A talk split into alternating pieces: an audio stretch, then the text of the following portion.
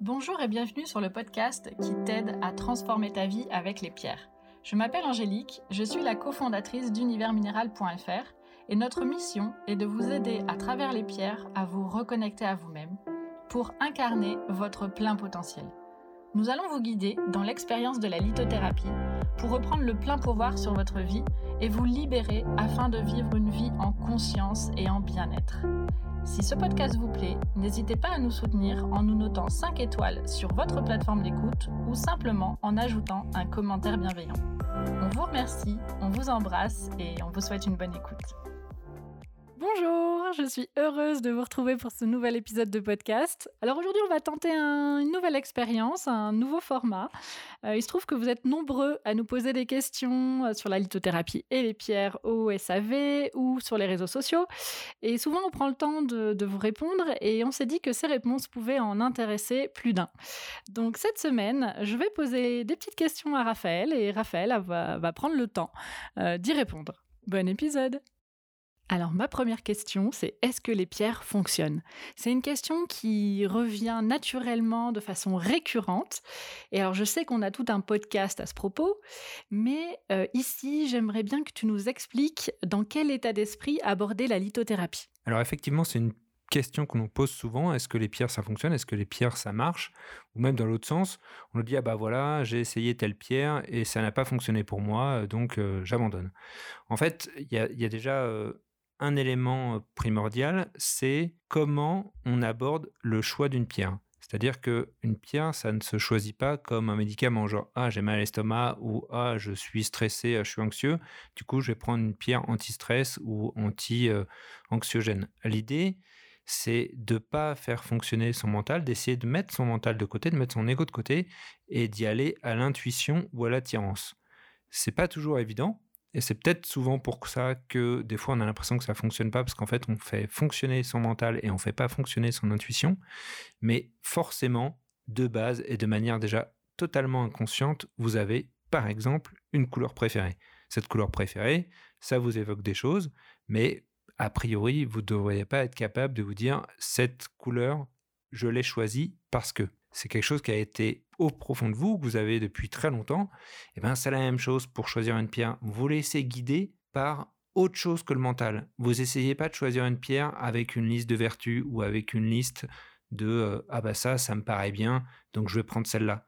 Non, laissez-vous guider par votre intuition. Une pierre anti-stress, il y en a une trentaine. Des pierres anti-anxiogènes, il y en a à peu près une vingtaine.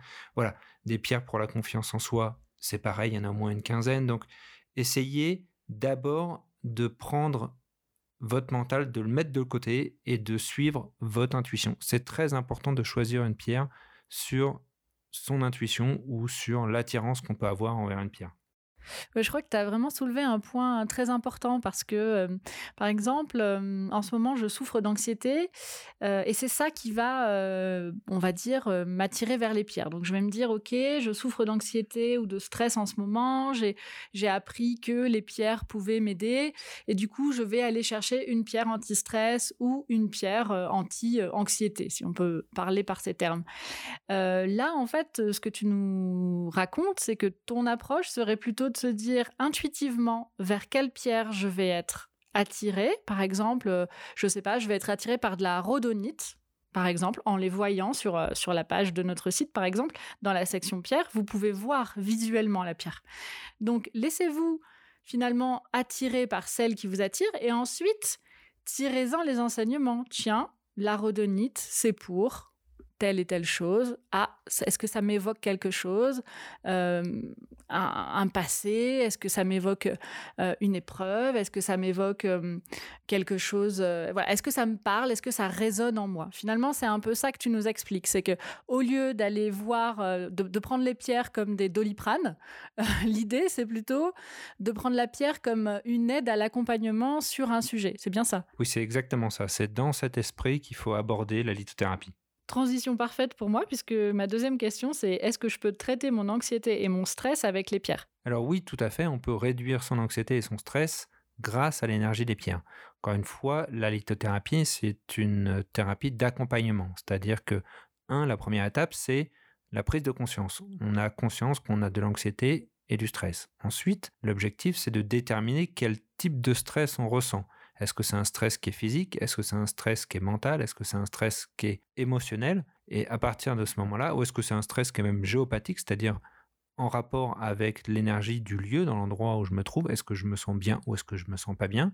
C'est bien dans les deux sens. Hein.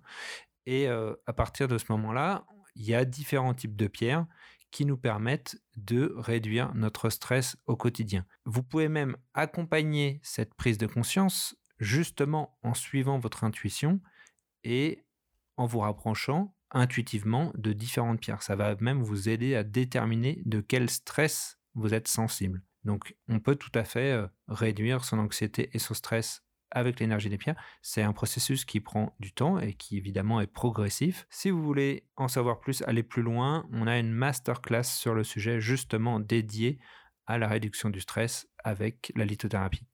Je confirme qu'on a bien une masterclass euh, qui est dédiée au stress et à l'anxiété, qu'on a volontairement euh, mis à un prix très très bas de 29 euros.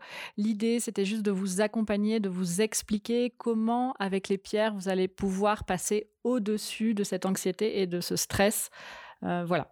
Alors la question suivante nous a été posée par un auditeur un peu curieux qui nous demande quelles sont nos pierres préférées à toi Raphaël et, la mienne aussi, je, je dirai plus tard. Alors, excellente question. Euh, j'ai malheureusement un petit peu le biais du géologue. Alors en fait, quand je vois que je suis attiré par une pierre, c'est souvent aussi par euh, la beauté de sa cristallisation ou sa rareté ou la rareté de la couleur. Donc les pierres qui m'attirent le plus, ça dépend vraiment de, l'état du moment, mais euh, de manière générale, c'est des pierres dont les cristallisations peuvent être parfaitement étonnantes. Ce sont des pierres en général euh, assez courantes, mais qui peuvent être euh, parfois complètement incroyables. Par exemple, la tourmaline, qui peut prendre toutes les couleurs. il y a des tourmalines complètement euh, invraisemblables, comme euh, la Paraíba, qui est euh, d'un bleu lagon, ou l'albaïde, qui peut prendre toutes les couleurs, mais graduellement, donc du bleu au rose, au vert, hein, qui est complètement incroyable. Une deuxième pierre, moi, qui m'attire beaucoup et qui est très commune, c'est la fluorine. Mais une fluorine, il y a des fluorines roses, il y a des fluorines en baguettes bleues qui font 20 cm. C'est des pierres qui sont complètement incroyables. Et c'est pour moi une merveille vraiment de la nature. À chaque fois que j'en vois, euh, je suis euh, complètement euh, ébahi par la beauté et la rareté de ce cristal. En revanche, mes pierres préférées sont pas celles avec lesquelles je travaille en ce moment. C'est-à-dire que à des moments, je ressens le besoin de travailler avec certaines pierres. Je change à peu près toutes les 3-4 semaines. En général, ça dure jamais plus de 4 semaines. Et en ce moment, je travaille avec la séraphinite, avec l'apatite et avec le jade. Voilà, ce ne sont pas nécessairement mes pierres préférées en termes de cristallisation, mais ce sont les pierres avec lesquelles j'ai envie et je ressens le besoin de travailler en ce moment. Bon, alors moi, euh, c'est assez simple. Hein. Ma pierre préférée, c'est le diamant. voilà. Donc, euh, si l'auditeur en question euh, veut notre adresse pour m'envoyer des diamants, bah, écoutez, il n'y a pas de problème. je, je, fais une invitation, d'ailleurs, une invitation ouverte à tous les auditeurs qui écouteront ce podcast. non, trêve de plaisanterie. moi, ma pierre préférée, c'est... Alors, j'en ai plusieurs, évidemment, mais j'ai vraiment un, petit euh, amour, une petite affection particulière pour la labradorite parce que en tant qu'hypersensible, euh, j'ai tendance euh, à absorber beaucoup, beaucoup, beaucoup les énergies présentes dans la, dans la, dans la place. on peut dire ça comme ça. Je, vais, oui, je vais ressentir un peu euh, bah, les humeurs euh, de, des gens. Et c'est vrai que porter de la labradorite au quotidien m'aide beaucoup à canaliser ces, euh, humeurs et ces, énergies. Donc voilà, je dirais la labradorite. Et sinon... Je suis complètement fascinée par la beauté de, du Larimar, cette pierre de République dominicaine qu'on a eu l'occasion d'aller découvrir sur place. Euh, voilà, et puis euh, évidemment l'améthyste, euh, je, trouve ça fascinant, la, cristallisation violette comme ça de, cette pierre, la pierre de lune avec son irisation assez exceptionnelle, la malachite avec toutes ses formes et ses couleurs. Enfin bon, voilà, c'est presque impossible de choisir, d'autant qu'on est au contact permanent de, ces pierres et sincèrement, c'est vraiment fascinant. Donc voilà, Vous avez toutes les petites réponses. C'est tout pour les questions du jour.